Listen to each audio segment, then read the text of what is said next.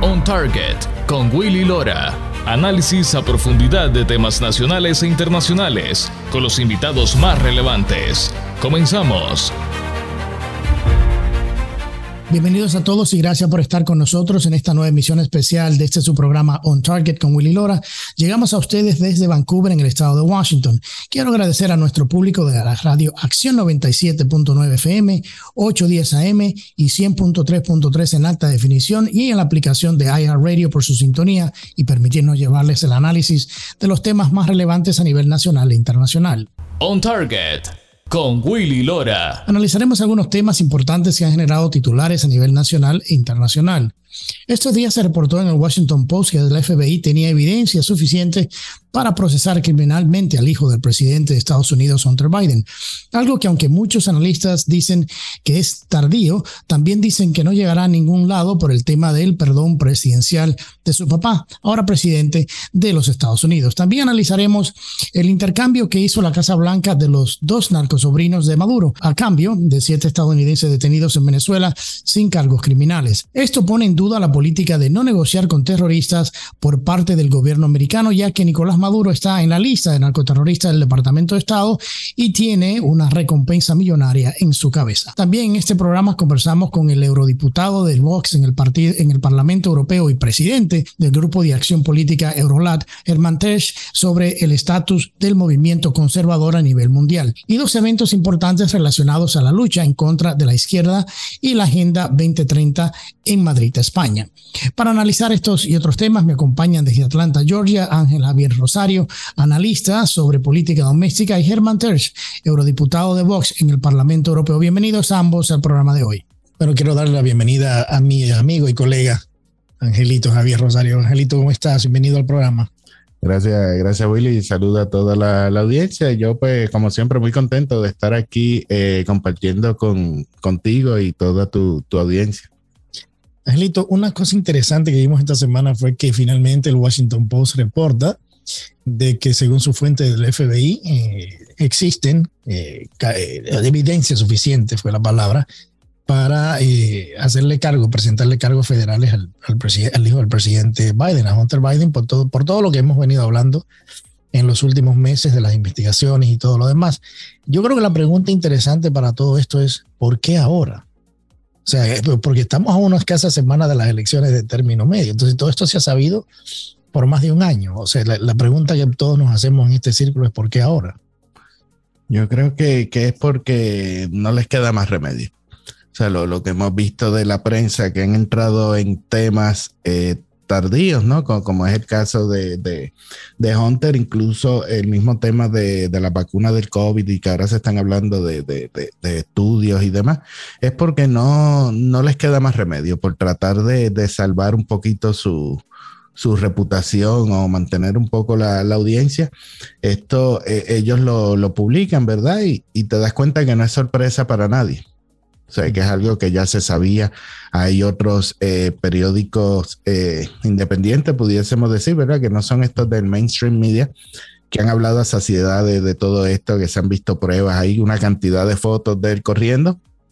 Y ya pues, pues yo creo que, que, que, no les queda más remedio. O sea, que, que, ya pues, pues tienen como que empezar a hablar de, del tema, porque es como una bola de, de nieve, ¿no? Y a la larga, pues pues dice, mira, pues nosotros también lo, lo, lo tiramos, ¿no? Y, y, también eh, por lo que se ve parece que ya lo que es a, Hunter Biden y, el mismo Biden como que ya lo están lanzando de, del bus. O sea, como que lo están tirando a, a, pérdida, porque también eh, hay que tener en cuenta que en estos líos eh, seguramente Hunter Biden no es el único hijo de político que está, que está envuelto. Entonces, pues pienso que quizás tienen que sopesar de, mira, pues levantamos las manos y exponemos ya esta situación o nos quedamos callados y que sigan investigando y, y, y, cuando tú, tú jalas un hilo, ¿no? Que, que te puedes terminar descosiendo la, la, camiseta completa y yo creo que es lo que, lo que estamos viendo. Yo he escuchado también en ciertos círculos que el tema es saquémoslos ahora antes de la, del midterm elections, que la gente se, se, ponga a pensar un poco en esto, menos los problemas que tiene el país. Y de la misma manera, el presidente de Estados Unidos tiene la capacidad de eh, de hacerle el perdón presidencial inclusive en cualquier momento. O sea, es como si fuera la, famosa palabra en inglés un washup. O sea, todo el mundo sabe que eres un corrupto, todo el mundo sabe lo que hiciste, eh, te, te, cuidaron, te protegieron por, por años, pero ya ahora la presión es tanta que hay que sacarte al aire y obviamente eh, va a tener un perdón de su papá. Yo creo que el problema más grande, y no sé si tú concuerdas conmigo, es las implicaciones que tiene este indictment eh, o, esta, o esta demanda que se le haría, estas acusaciones al papá por el tema de la vinculación, cuando él hablaba que no sabía ni entendía nada de los ah, negocios de su hijo. Sin embargo, la entrevista de Babalinsky, que fue el socio de él, la última entrevista que acaba de dar, que, o sea, que hizo la primera en aquella vez y ahora hizo la segunda, queda muy claro, identificado que él tuvo mucho que ver, inclusive se reunió con, con, el presidente actual cuando era vicepresidente. Y está ahí en, en, los papeles, está en los correos electrónicos, en los, en los textos, y también algo muy revelador que se dio en esa entrevista es que cuando el FBI lo estaba investigando, cuando le estaba haciendo la entrevista o cuando le estaban eh, interrogando, en ese momento lo llama el hermano del presidente de Estados Unidos, en ese momento vicepresidente, y lo cual no solamente lo sorprendió y le pasó el teléfono a la gente del FBI y le dijo, ¿qué hago? ¿Le contesto o no? Que la gente del FBI se salieron de la habitación y no dijeron nada y que cuando levantó el teléfono no quisieron hablar. Entonces, hay mucho de por medio que está en juego y yo creo que mucho de lo que se está sopesando, según entiendo, es el hecho de que el propio presidente puede estar involucrado en mucho de esta investigación. Yo creo que, que, ciertamente y, en ocasiones, ¿verdad? Lo, he hablado con, con, otras personas que yo creo que estamos frente al escándalo de corrupción más grande en la historia de, de Estados Unidos. Así es. Yo una vez eh, conversaba de hecho, creo que lo has tenido por aquí también al, coronel Sergio de, la Peña. le, decía, no, le compartí mi impresión y decía, fíjate, es que yo siempre he tenido la impresión de que los presidentes de Estados Unidos nunca van presos. Siempre le, les acomodan las cosas. Y él lo que me comenta es, es que ninguno se había embarrado tanto como, como este. O sea, lo que estamos viendo hoy en día no, no, no tiene eh, explicación. Y, y, y, es, y es eh, y siempre hay que tener en cuenta, ¿no? Que, ciertamente lo que estamos viendo es como la puntita del iceberg. O sea, porque estas transacciones imposible, por ejemplo, que Joe Biden como vicepresidente se mueva en, el avión oficial, ¿no? Que le dicen, el, eh, en el caso del sería el Air Force 2, ¿verdad? Porque es el mismo avión, pero el código, el código cambia. Que él se mueva, que se mueva el servicio secreto, todo el aparataje de seguridad para hacer estos eh, negocios ilícitos y que, por ejemplo, Obama no lo supiera. Claro. Entonces, pues, pues esto levanta más eh, preguntas, ¿no? Dice, bueno, ¿y quién más está detrás de, todo esto? Y si, el mismo servicio secreto, porque los logs de los viajes de los aviones eh, oficiales tienen la lista de todo el que viaja. Entonces sí sabían, o sea, no pueden decir que no sabían. Por eso, no, no, pues por eso te digo, entonces, eh, que cada uno, ¿verdad? Uno pudiese pensar, caramba, si, si esto es lo que están reconociendo, quizás este sea el escándalo más suave que ellos tengan. Claro. De pronto el, el, escándalo menos malo, ¿no? Pues dicen entre, entre dos males escoges el, el menor.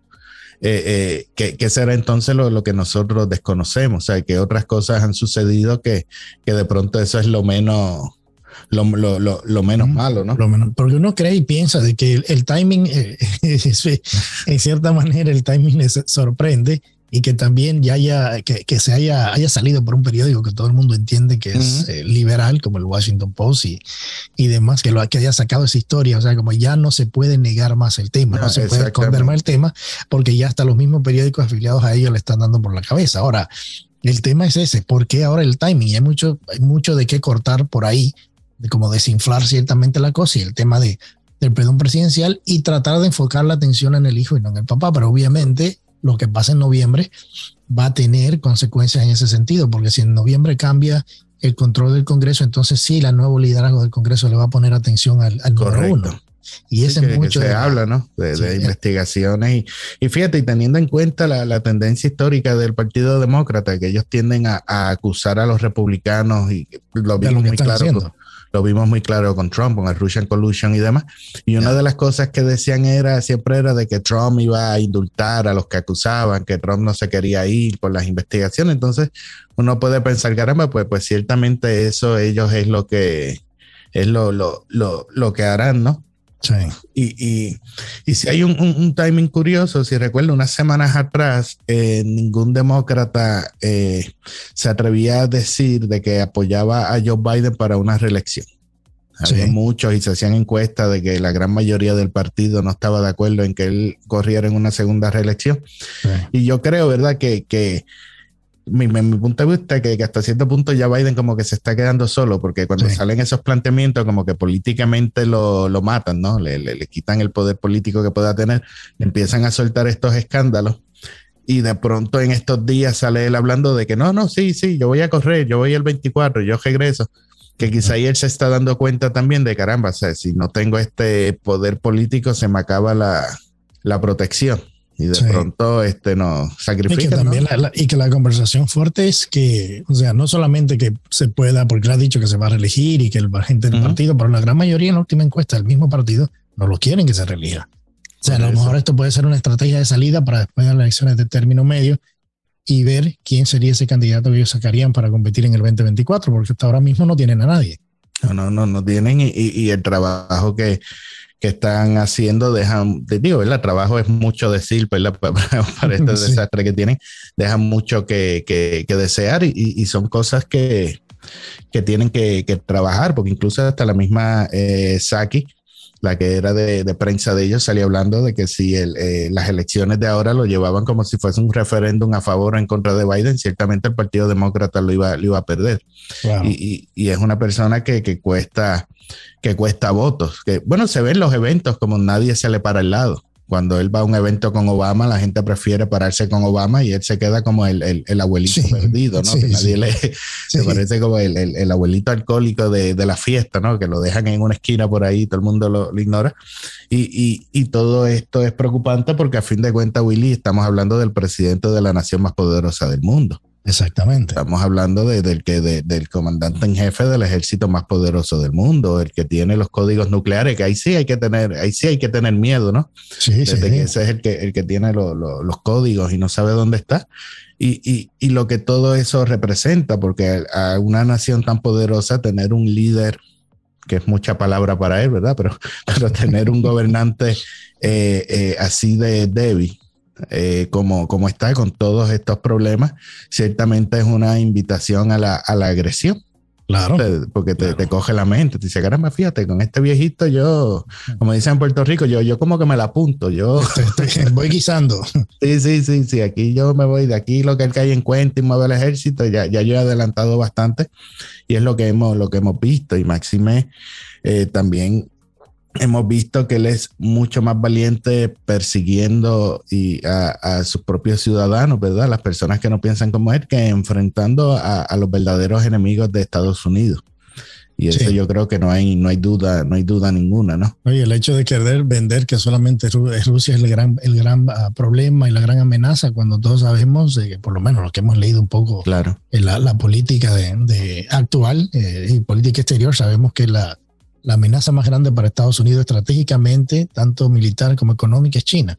Correcto. Eh, pero, o sea, ellos lo quieren vender como que Rusia. Obviamente ya entendemos los problemas que hay con China y el, el, el posible soborno y todo lo que nos, bueno, todo lo que está pasando, que estamos hablando de, la, de las investigaciones. Pero bueno, va, vamos a hablar un poquitito de, de, de eso en, en, el próximo segmento. O sea, Abelito, eh, quédate ahí un segundo. Eh, Angelito, vamos a nuestra primera pausa para regresar. Los Estados Unidos siempre han dicho que no negocian con terroristas. Entonces tendremos que preguntarnos qué pasó con Maduro. Así que ya regresamos con más después de la pausa. On Target con Willy Lora. Periodismo auténtico y objetivo. Ya regresamos. On Target con Willy Lora. Actualidad y puntos de vista integrales. Ya estamos de vuelta. Ya estamos de regreso con su programa On Target con Willy Lora. Angelito, Angelito estábamos hablando en el segmento anterior del tema de, eh, obviamente, las investigaciones y Rusia y China, pero eh, vimos también esta semana y lo conversamos en, en, en, otro, en, otros programas eh, que hicimos, mm. el tema de la, de la negociación que se venía haciendo por parte de Estados Unidos con Venezuela uh, para eh, que Venezuela le diese o pudiese producir más petróleo y bajar los precios en, en, Estados Unidos. Pero tenemos que ponerle un, un, poquito de contexto a la audiencia. Estados Unidos, eh, como política de Estado, no negocia con terroristas. Es algo que se ha sabido toda la vida. Pero en este caso, la Casa Blanca decide no solamente negociar, sino llegar a acuerdos, porque se iniciaron negociaciones secretas con el régimen de Maduro, el cual es un presidente o es, es, un, es, un, el dictador, es lo que le quieran llamar, el líder, como le quieran llamar, está en la lista de los narcoterroristas de la región. Tiene una eh, recompensa, creo que son de 5 millones de dólares por la entrega al, Departamento de Justicia de Estados Unidos. Y entonces al mismo tiempo Estados Unidos va y se sienta a negociar con él eh, el tema del petróleo. Al final es lo, importante ahora para Estados Unidos. Y, y da como consecuencia a que Estados Unidos le entregue dos narcotraficantes, los sobrinos, los narcosobrinos, al régimen, al régimen de Maduro por cambio de unos estadounidenses que no fueron acusados de nada, sino que solamente fueron detenidos y utilizados como una, eh, una diríamos, una tarjeta de, negociación, de negociación, porque no tenía ningún otro valor. Entonces, obviamente, la desesperación de la Casa Blanca los obliga a negociar con terroristas y los obliga a entregar narcotraficantes a países por buscar la baja de petróleo, o sea, la, que aumente la producción de petróleo para que baje el, el, precio en Estados Unidos.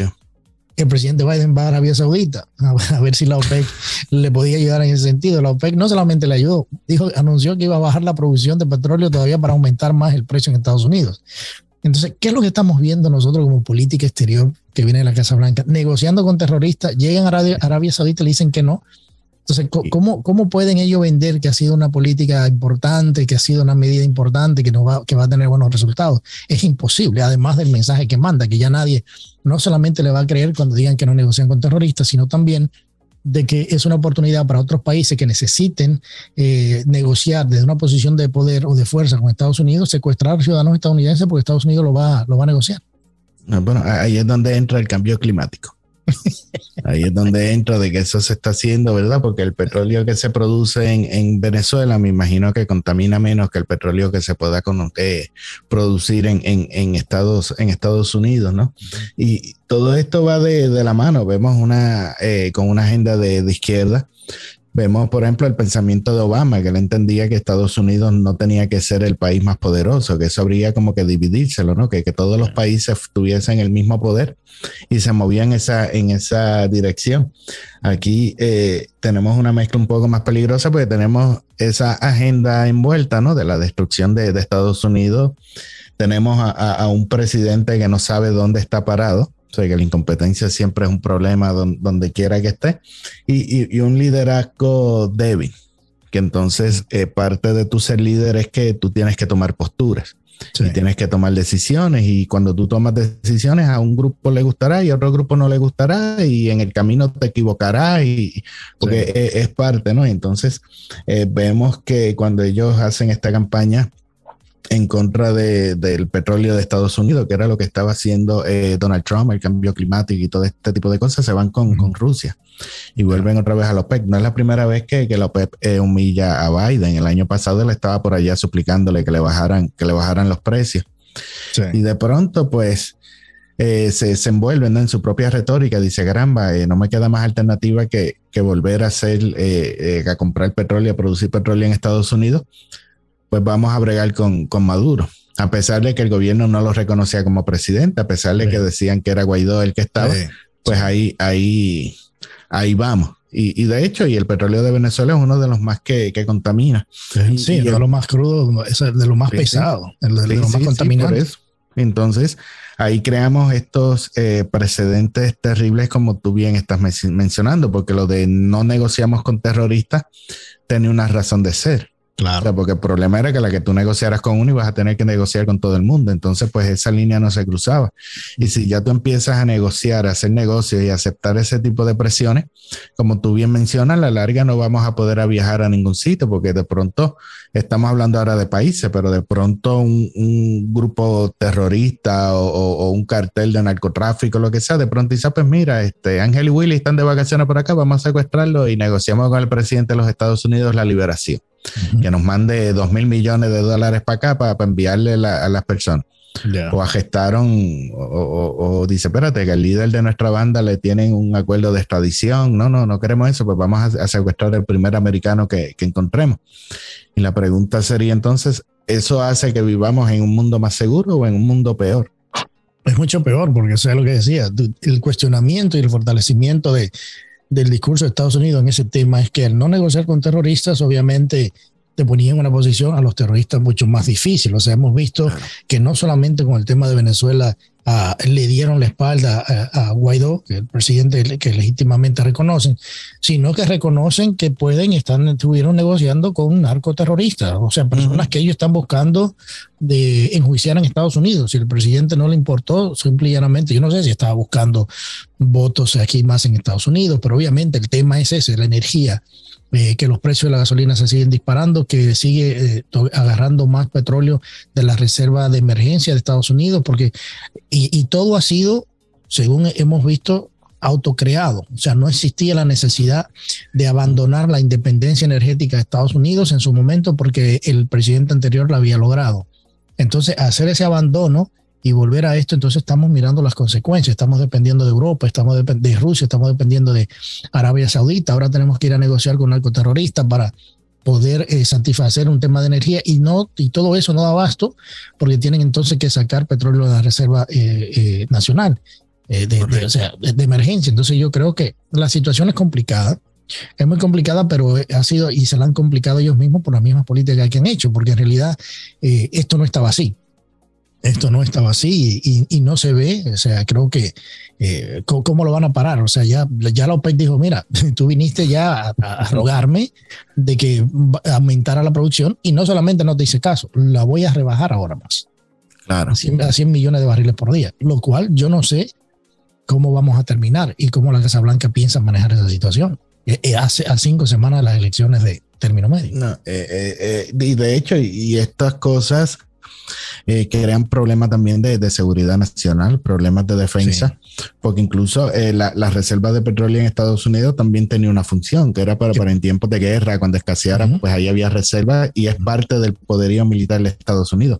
Y ahora tú le estás gastando, porque tú no sabes si de pronto López dice, bueno, este, vamos a cortarle el petróleo para que ellos gasten la reserva y cuando estén debilitados, que entre, eh, que entre China, entre cualquiera y le caemos arriba. Claro. Porque eso es parte de, e, es como todo en la vida. Cuando, cuando tú eres el más poderoso, tú estás en la cima, tú abajo tienes un montón de enemigos. Por eso yo digo, a veces, a veces, ¿quién asesora a estas personas? Inclusive sus mismos asesores militares de seguridad nacional. Eh, eh, yo, espero en algún momento hablar con Sergio de la Peña, que fue su secretario de defensa, para hablar un poco de, de esto mismo que, que estamos conversando, porque la, la, idea de tener una reserva de emergencia es para esos casos, esos casos donde Estados Unidos tuviesen conflictos militares eh, eh, eh, con otros países, inclusive hasta dos frentes de batalla con dos países diferentes. Pero ahora se ha reducido tanto que eso cuestiona mucho la posición de Estados Unidos en poderse defender. Y, y, y, y no tan solo el petróleo, Willy, ya eh, las fábricas no están en Estados Unidos. Ahora mismo Estados Unidos no tiene la capacidad de producir como cuando lo tenía para las guerras mundiales, que activaron la nación y, vamos a producir estos materiales, las fábricas no están. Y la economía de Estados Unidos no aguanta un préstamo más económicamente. Y, y, si tú te fijas, por ejemplo, Rusia, cuando empieza el conflicto con Ucrania, de lo que señalaban era que, que ellos llevaban años eh, preparándose para cuando tuviesen la, la oportunidad y, que el gasto lo habían bajado. Ya. Que, el, que, el, que el gasto del gobierno y demás lo, lo habían bajado porque el, el, el PIB de ellos no, no, es, no, es, mucho. Sin embargo, en Estados Unidos ya se debe mucho más de lo que se, de, de, de, lo que se produce, básicamente. O sea, que tampoco está en condiciones de, de, afrontar, o sea, si se formara otra guerra mundial como pasaba en el pasado, ciertamente Estados Unidos no iba a tener la misma capacidad de respuesta, porque primero no, tiene las fábricas para producir, no tiene el petróleo, ni tiene la fortaleza económica. Para hacer. Angelito, eh, vamos a hablar de Rusia y todo eso porque esto está muy interesante. Vamos a nuestra última pausa, a regresar y continuamos con el tema ruso y nos vamos a meter con el tema del sabotaje a Nord Stream, a, los oleoductos que salen de Rusia a Europa, quién culpa a quién y cuál es la evidencia que, existe en cuanto a estos sabotajes. Ya regresamos con nuestro último segmento, no se vayan, quédense con nosotros. On Target con Willy Lora, periodismo auténtico y objetivo. Ya regresamos. On Target con Willy Lora. Actualidad y puntos de vista integrales. Ya estamos de vuelta.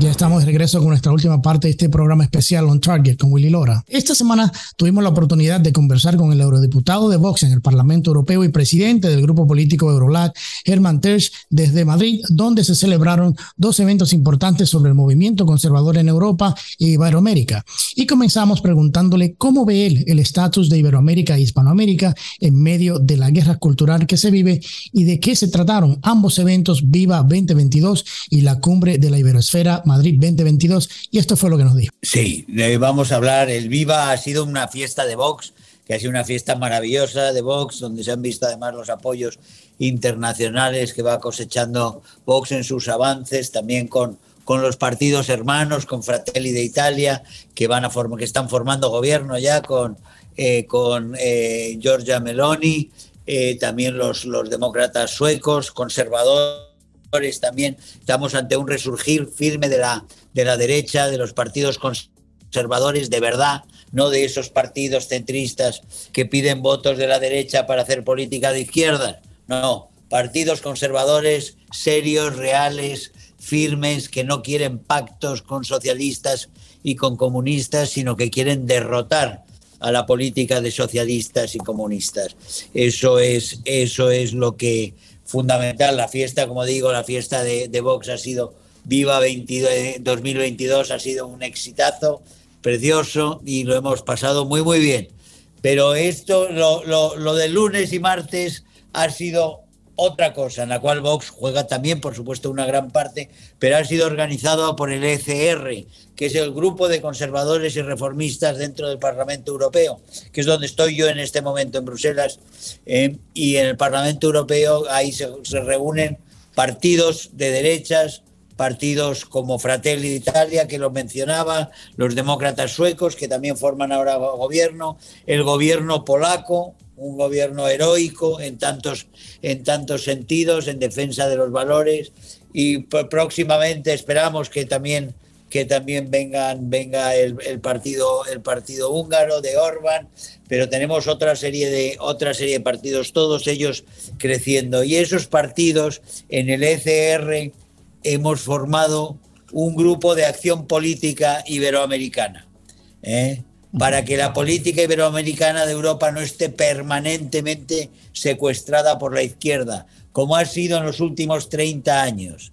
¿eh? Porque todos los en todas las operaciones, digamos, liberales, al final han acabado, han acabado todas flojeando y todas, todas de alguna forma diluidas por los proyectos, por los proyectos de la izquierda. Y por el otro lado, la izquierda mantiene un control férreo sobre lo que son las relaciones parlamentarias, los parlamentos, los parlamentos iberoamericanos están prácticamente todos ellos cuando salen al extranjero eh, son, están controlados por un discurso izquierdista permanente. Aquí en Europa no crea que pasa otra cosa, tenemos el mainstream y el mainstream es izquierda, aunque esté dentro del mainstream el Partido Popular Europeo y el Partido Popular de España, que también son de esos que piden que piden siempre votos conservadores, pero al final ¿qué hacen? Votar con los socialistas permanentemente.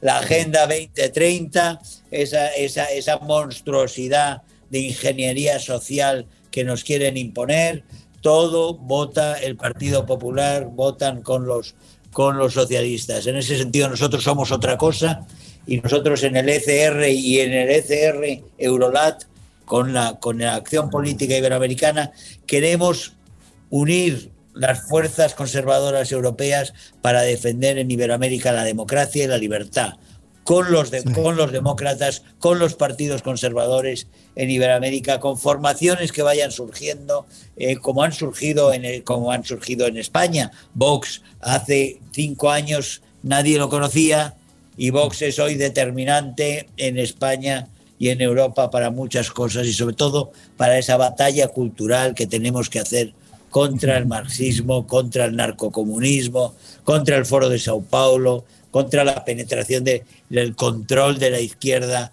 en toda la narrativa, en todo el relato, en la educación, en la comunicación, en la información, en la cultura, en tantos espacios que les hemos dejado, que los conservadores hemos dejado en los últimos 60 años eh, prácticamente desde, desde que entraron en la iglesia, empezaron, empezaron en la iglesia católica en los años 60, 70 y a partir de ahí todo se va, todos los espacios públicos se van cediendo sin batalla a la izquierda, al marxismo que toma las universidades, toma los colegios, toma los sindicatos de profesores, eh, toma realmente todo lo que significa el crear narrativa para el futuro, esa narrativa falsa que ellos, que ellos quieren. Eso lo tenemos que recuperar. Eh, el mensaje es de reconquista. También le preguntamos sobre el temor de la izquierda al triunfo de centro derecha en Suecia e Italia por parte de Giorgia Maloney. Es la misma batalla, Willy. Ellos, ellos, ellos lo que quieren, ellos habían impuesto una narrativa que nos lleva hacia el disparate, como hemos visto, al delirio woke en todas, en todas partes, al totalitarismo y al delirio woke en todas partes. Y resulta que hay una rebelión contra eso, hay una rebelión, la rebelión de Virginia, del voto en Virginia, es, un, es, es, es quizá paradigmático también, es como lo de Italia. ¿eh? No nos vais a, meter esa dictadura, no nos vais a obligar eh, a, que nuestros hijos eh, entren en una vida absolutamente delirante, absolutamente irracional, absolutamente pervertida por una serie de factores, de factores vuestros. Y esa, esa revuelta es una revuelta en la cual nos jugamos la civilización occidental, nos estamos jugando la libertad. Llevamos demasiadas décadas cediendo y hemos cedido demasiado, no, no se puede ceder más. Ahora, como digo, toca la reconquista y ellos tienen miedo. Eh, nosotros tenemos que hacer que la gente pierda el miedo frente a la izquierda, frente a esa voluntad totalitaria, frente a ese rodillo impositivo eh, que, te, que te descalifica y te cosifica en cuanto no estás de acuerdo, en cuanto no estás de acuerdo y les aplaudes y les aplaudes a ellos o simulas o simulas que estás de acuerdo con ellos por miedo. No, hay que hacerles frente, hay que decirles que es mentira lo que dicen. O sea, que no es así, que lo que están que lo que están haciendo, lo que están haciendo es intentando desmantelar realmente todos los valores necesarios para una vida digna de los seres humanos, que lo que quieren son que se quieren peleles intercambiables, lo que quieren son chinos sin dignidad, o sea, que decir, quieren individuos intercambiables que no tengan familia, que no tengan pasado, que no tengan memoria, que no tengan eh, libre albedrío, que, que no tengan criterio, eh, que no sepan es un control total, básicamente y estén totalmente en manos de ellos y sean dependientes y obedientes. Eso es el tipo de, de, individuo que quieren fabricar. Y nosotros nos tenemos que negar con lo que tenemos, que es la verdad, eh, la, la historia, la verdad, nuestra civilización entera, todos los valores de las grandezas que tiene la civilización occidental que intentan destruir, intentan que ignoremos, intentan que olvidemos, revivir y mostrar a la sociedad las cosas que valen la pena de la lealtad, eh, la, familia, eh, la, seguridad, el mérito, el esfuerzo, los afectos, todas esas cosas que ellos quieren destruir y que nosotros queremos fomentar, porque eso es lo que fomenta al individuo, al individuo libre. Y en esta reunión, en esta reunión que son los, los conservadores eh, y reformistas europeos, el ECR, en su acrónimo eh, inglés, el ECR es el, el, grupo que, que ha, ha, enfocado esta, esta, esta revuelta conservadora en Europa y que queremos llevarla a través del ECR Eurolat a, Iberoamérica, sin ningún tipo de complejo, eh, absolutamente hablando, y los que tienen miedo son ellos. Por eso nos llaman fascistas y nos llaman... Conversamos también sobre el control total de los medios de comunicación por parte de la izquierda y el peligro que representa. Es que les hemos entregado, en todas estas décadas se les ha entregado todo sin lucha y ellos han ido haciendo el trabajo de forma muy disciplinada, comiéndoselo, ocupando las propiedades, etcétera. Nosotros debemos poder exigir, porque es que como la izquierda es tan coactiva, tan penetrante, tan coactiva y tan amenazadora, tiene secuestrado a muchas voluntades que por no tener líos prefieren pagar, digamos, ese impuesto revolucionario de estar, de estar financiando, financiando cosas woke y, todo tipo de todo tipo de propaganda woke y no, no quieren financiar cuestiones nacionales o cuestiones de defensa de la familia o cuestiones de defensa de defensa cristianas eh, o defensa de la vida no quieren defender esas cosas porque les parece que eso les genera problemas con el mainstream ¿no? Bueno, pues nosotros tenemos que crear nuestros, tenemos que crear nuestros propios medios, pero tenemos que denunciar también a todos esos, esas grandes compañías, eh, ese Big Tech, y no solo Big Tech, sino también a los grandes capitalistas que están entregados a una política, que están financiando una política destructiva en la información y que no quieren apoyarnos y que no quieren apoyar una política conservadora. Eh, o sea, esos que tienen un doble, que tienen un doble rasero, que son muy patriotas, dicen ser muy patriotas, pero al final a quienes están financiando siempre es a los enemigos de la patria, ¿eh? porque resulta más cómodo, porque les resulta más seguro, ¿eh? y nosotros tenemos que demostrarles que es mucho más rentable, ¿eh? que es mucho más rentable defender los valores reales, defender la verdad, defender a la nación, defender a la familia, defender la vida, defender la libertad, que es mucho más, mucho más rentable porque tenemos que convencer a las bases de la sociedad. ¿Eh? tenemos, es, es, son, son dos caminos juntos. Ahora tenemos, nosotros tenemos la gran oportunidad de que los medios, ellos tienen los grandes medios, muchos grandes, pero todo tiene fisuras. Ellos no pueden, no pueden taparlo todo. Y, eso se, se está viendo porque están surgiendo fuerzas en muchísimos sitios, a pesar de que nosotros en España no tenemos una sola, una televisión nacional real que no sea de izquierdas o de extrema izquierda. Son todas. Eso pasa mucho, mucho aquí en Estados Unidos. Todas están, todas diríamos que, todas, están en manos, todas están en manos del discurso del gobierno, ¿no? También le preguntamos sobre el financiamiento de la Agenda 2030 y cómo la Casa Blanca se suma a ese financiamiento. La Casa Blanca es de ellos esta Casa Blanca es un poco lo peorcito del woke. ¿Eh? O sea, que si vemos quién es el presidente, que es un pelele, que está ahí, que nunca sabemos si está o no está, ¿eh?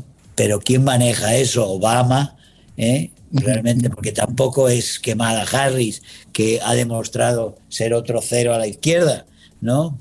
Y, el, el, codicioso y corrupto Biden, pues, pues es un personaje que ya está prácticamente ausente. El que está presente es Hunter Biden. ¿Eh? Pero quiere decir que quien está gobernando todos los hilos de la gente que está realmente gobernando Estados Unidos en este momento, todo te lleva, todo te lleva a Obama.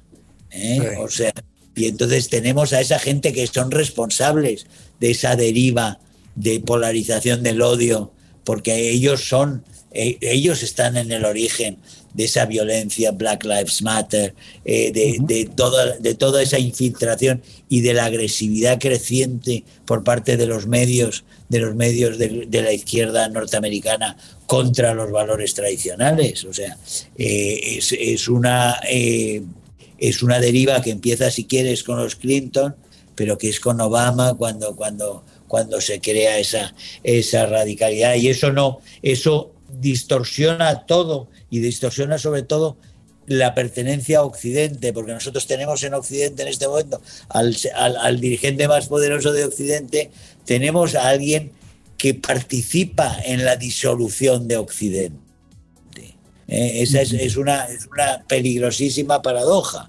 Eh, eh, tenemos nosotros ahora mismo que tenemos una guerra frente a un Putin, que es decir, hay gente que incluso cae, que, detesta tanto a Biden, que piensa que puede, que puede sacarle algo bueno a Putin. No, Putin es un asesino, Putin es un dictador, es un dictador. Pero nosotros lo que pasa es que tenemos una sociedad occidental que tenemos que reactivar para tener gente sólida y gente, y gente realmente eh, que, defienda nuestros valores, eh, nuestros valores y que no esté, no esté intentando transformar esta, eh, esta sociedad en una especie de ingeniería social marxista que es en lo que están intentando, están intentando crear un, mundo feliz en el sentido de la de, la, de, las, de, de las grandes eh, proyectos de pesadilla, de pesadilla que son eh, que son esos, proyectos marxistas. Hablamos también sobre lo descubierto en el Parlamento Europeo sobre la vacuna de Pfizer, que se descubrió que no se había probado en contra de la transmisión del virus al momento de entrar al mercado en todo el mundo. En, el Parlamento Europeo han pasado cosas terribles con el, en el Parlamento, en la Unión Europea han pasado cosas terribles con las vacunas. Aquí se pusieron de acuerdo la señora von der Leyen con tres o cuatro países, eh, con gobiernos o autoridades para crear una y hacer unos contratos con Pfizer, etcétera, etcétera. Contratos que el Parlamento no ha podido ver porque siempre que te enseñan algo está la mitad está tachado en negro, porque hay unos compromisos de, de confidencialidad y de quién, a quién le ha dado a usted derecho a hacer contratos de confidencialidad para, para, para, para inyectar vacunas a, a, 300 o a 400 millones de, de, habitantes europeos. Bueno, pues lo han hecho y ahí, ahí está. Esas son cosas enormemente cuestionables. Pero ha sido mi amigo, compañero y amigo Rob Ross, que estuvo en Madrid en el Viva 22 eh, y forma parte del grupo ECR. Rob Ross es un, es un holandés conservador eh, que, trabaja, trabaja con nosotros y su partido, como digo, es un partido hermano de Vox y de, y de los partidos y de Fratelli d'Italia en, dentro del ECR. Y él es el que pregunta, a la, le pregunta a la, a la directiva y dice, ¿pero ustedes hicieron esto sí o no? Y dijo, no, no. Ah, o sea que, o sea que no hubo pruebas de que eso servía para la transmisión y ustedes a millones y millones de personas les impusieron, les impusieron la vacuna supuestamente para no transmitir ni a la familia ni a los trabajadores y les obligaron a vacunarse cuando algunos han tenido han tenido consecuencias eh, muy dramáticas de esas vacunas. Eh. Les obligaron a vacunarse cuando no tenían ni idea ¿eh? y ustedes estaban promoviendo esa vacuna diciendo que era para evitar las transmisiones, cuando ustedes no tenían ninguna prueba de que, de que evitara nada, ninguna transmisión, como después se vio, además. Sí. ¿Eh? O sea, que decir que es una de las estafas colosales de alianza entre gobiernos y grandes y big tech y farmacéuticas que montan un espectáculo con todos los, todas las fuerzas globalistas imponiéndose a las naciones, a las, a las sociedades, a los individuos, imponiéndoles una vacuna que se inyecten algo, prometiéndoles que eso hace una cosa que ellos no tienen ni idea si la hace o no la hace. ¿eh? Es, es, terrorífico el hecho. Y hoy sabemos que es, hoy sabemos que es así. Todos, mucho, mucha gente lo sospechaba. Hoy lo han confirmado ellos. Y por último le pregunté sobre el estatus de la hispanidad en Iberoamérica e Hispanoamérica a medio y largo plazo. Estamos viendo cosas muy bonitas en este sentido y estamos, estamos en un proyecto de futuro. La hispanidad es el recuerdo de 500 años en los cuales han pasado cosas maravillosas. Eh, ha, sido, que decir, todo el, el, proyecto, el proyecto, si se ve lo que sucedió, es una gesta en la humanidad sin precedentes y sin parangón pero además hay un proyecto de futuro maravilloso porque hay, somos una comunidad de civilización cohesionada como ninguna. O sea, y porque pensamos, creemos, vivimos y como dicen algunos, y hasta nos divertimos de la misma forma. En los, los, los hispanos entonces, y somos 600 millones y vamos siendo más. Eh, y vamos siendo más. Y el, proyecto de poder hacer con esta cohesión y con esta, con esta identidad, hacer esa lucha por la libertad, esa, esa, esa lucha por la verdad, de, generar músculo moral en favor de la probidad en la política y en la vida y en la vida cotidiana, en la vida, en la vida personal, en, el, en convencer a la gente de que, de que vivir en la verdad, ¿eh? es, es, una apuesta, es una apuesta fascinante. Y enfrentarse a la mentira no solo es, no solo es necesario, moralmente requerible, no, sino que además es rentable porque nos asegura un futuro mejor. Que rendirse ante la mentira y rendirse ante los matones y rendirse ante el rodillo totalitario de un Maduro, de un AMLO, de una Kirchner, de un Sánchez, eh, de un Zapatero eh, o de otros, de otros delincuentes más o menos peligrosos que, que, tenemos, que tenemos y que hemos sufrido y que sufrimos y que sufrimos en este momento. Que hay un proyecto magnífico de futuro que podemos, que, que debemos debemos eh, eh, cultivar, debemos cultivar con ese afecto y, con, y, y creando, creando estos lazos, estos, estos lazos de, de, afecto, de conocimiento, de contenidos. Esto es el esfuerzo también del, foro, del Foro Madrid, de la Carta de Madrid, de la Fundación Disenso que nosotros, que nosotros tenemos en, en, en, Vox, que, que se dedica vocacionalmente y como vocación fundamental es, es esta, es generar, generar sentimiento eh, de, firmeza democrática, de amor a la libertad y de amor a la hispanidad, a la hispanidad, a lo que significa desde, desde sus orígenes hasta lo que podemos hacer juntos, que es maravilloso lo que podemos hacer juntos. Si, si tomamos conciencia de lo, de lo mucho, de lo mucho que tenemos. Bueno, llegamos al final de este programa especial en donde analizamos los posibles cargos criminales al hijo del presidente Biden, Hunter Biden, las negociaciones secretas de la Casa Blanca con el narcoterrorista Maduro para entregar los dos narcosobrinos a cambio de petróleo venezolano. Y por último, nuestra conversación con el eurodiputado de Vox en el Parlamento Europeo, Germán Terch, también presidente del Grupo de Acción Política Eurolat, sobre los eventos Viva 2022 y la cumbre de la Iberoesfera que se celebró en Madrid, España. Quiero agradecer a mis invitados desde Atlanta, Georgia, Ángel Javier Rosario, analista sobre política doméstica, y Germán Tersch, el diputado de Vox en el Parlamento Europeo desde Bruselas, por sus análisis. Y a nuestra audiencia le agradecemos la atención y su tiempo a esta conversación y los invitamos a que nos acompañen el próximo sábado a las 8 de la mañana, hora del Salvador, con otra entrega más de Estudio 105 Internacional. Y recuerda, es duro fracasar, pero es todavía peor no haber intentado nunca triunfar. Que pasen un excelente fin de semana. On Target con Willy Lora. Gracias por su compañía. Escúchanos nuevamente en nuestra próxima entrega en Radio 97.9 FM en iHeart Radio.